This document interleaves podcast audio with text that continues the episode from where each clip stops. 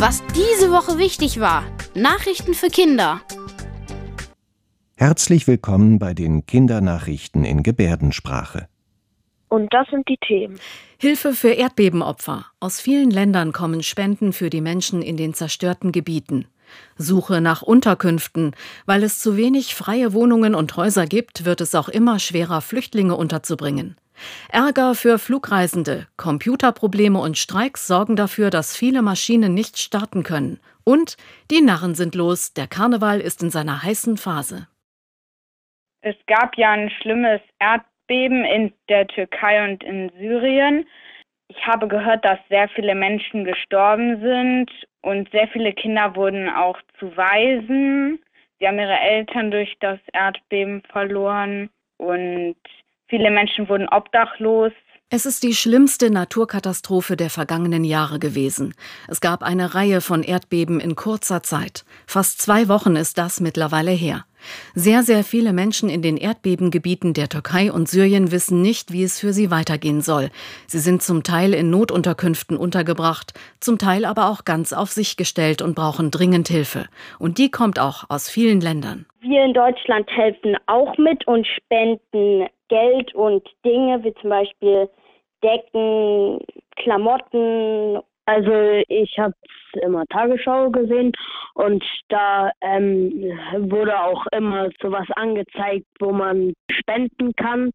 Und da wurden auch manchmal so Videos gezeigt, wo ganz viele Säcke voll Decken und medizinischer Verpflegung drin waren, die die dann in die Türkei und äh, auch nach Syrien geliefert haben. Geld oder Sachen an Organisationen zu spenden ist eine Möglichkeit zu helfen.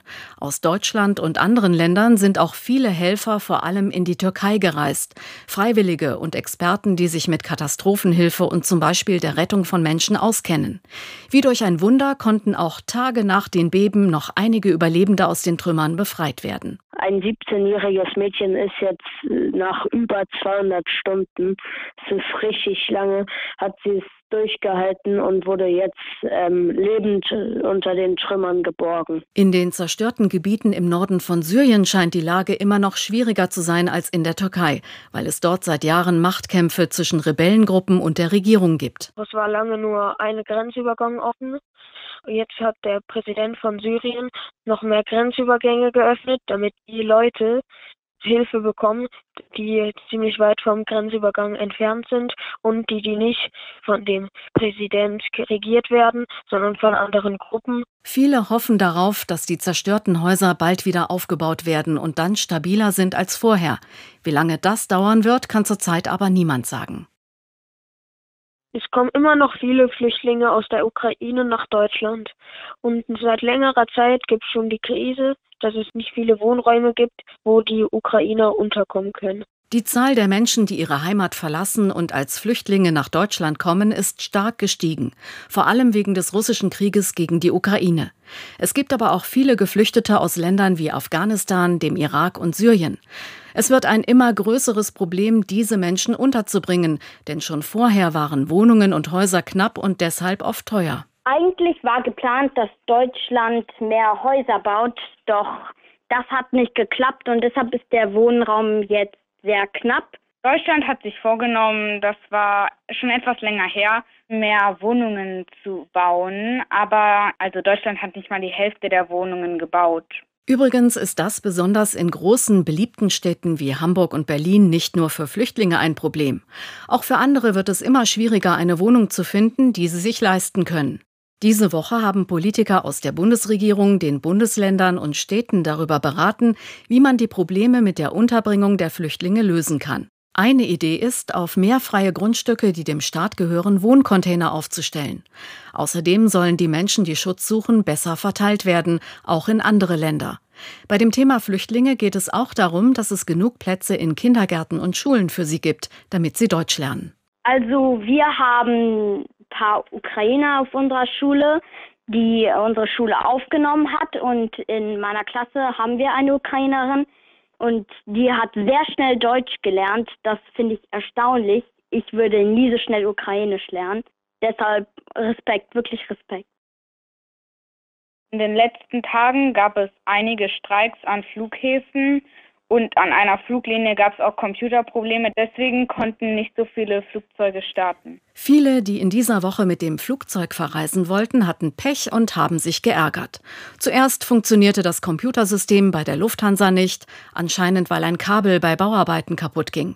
Dann gab es Hackerangriffe auf Flughafencomputersysteme und am Freitag legte ein Streik den Flugverkehr lahm. Unter anderem wurde auch am Hamburger Flughafen gestreikt. Der Streik ging von Donnerstagabend bis Freitagabend und da flog eben gar kein Flieger. Betroffen waren zum Beispiel auch Bremen, Hannover und der größte deutsche Flughafen Frankfurt am Main. Viele Flughafenmitarbeiter kamen nicht zur Arbeit und streikten, weil sie eine höhere Bezahlung wollen. Wer ein Flugticket hatte, musste die Reise verschieben oder mit dem Zug oder Auto fahren. Für viele, etwa in Köln und Düsseldorf, ist es die schönste Zeit im Jahr, Karneval. Manche sagen auch Fasching. Norddeutschland ist zwar keine Karnevalshochburg, aber auch hier bei uns gibt es Karnevalsfeiern und Umzüge. Wir haben die Kinder vom Johanneum in Hamburg gefragt, wie ist das bei dir? Hast du Spaß an Pappnase und Verkleiden oder bist du eher ein Karnevalsmuffel? Also ich bin jetzt nicht so der Karneval-Fan, aber ich mag es schon, mich zu verkleiden aber jetzt nicht so unbedingt. Früher fand ich Karneval richtig cool, aber jetzt, wo ich im Gymnasium bin, muss ich halt mehr lernen und der wird auch nicht gefeiert in unserer Schule. Also ein Faschings- und Karneval-Muffel bin ich ganz klar nicht. Ich fand es äh, früher immer sehr cool, in der Grundschule mich zu verkleiden. Mein Astronautenanzug fand ich auch sehr cool.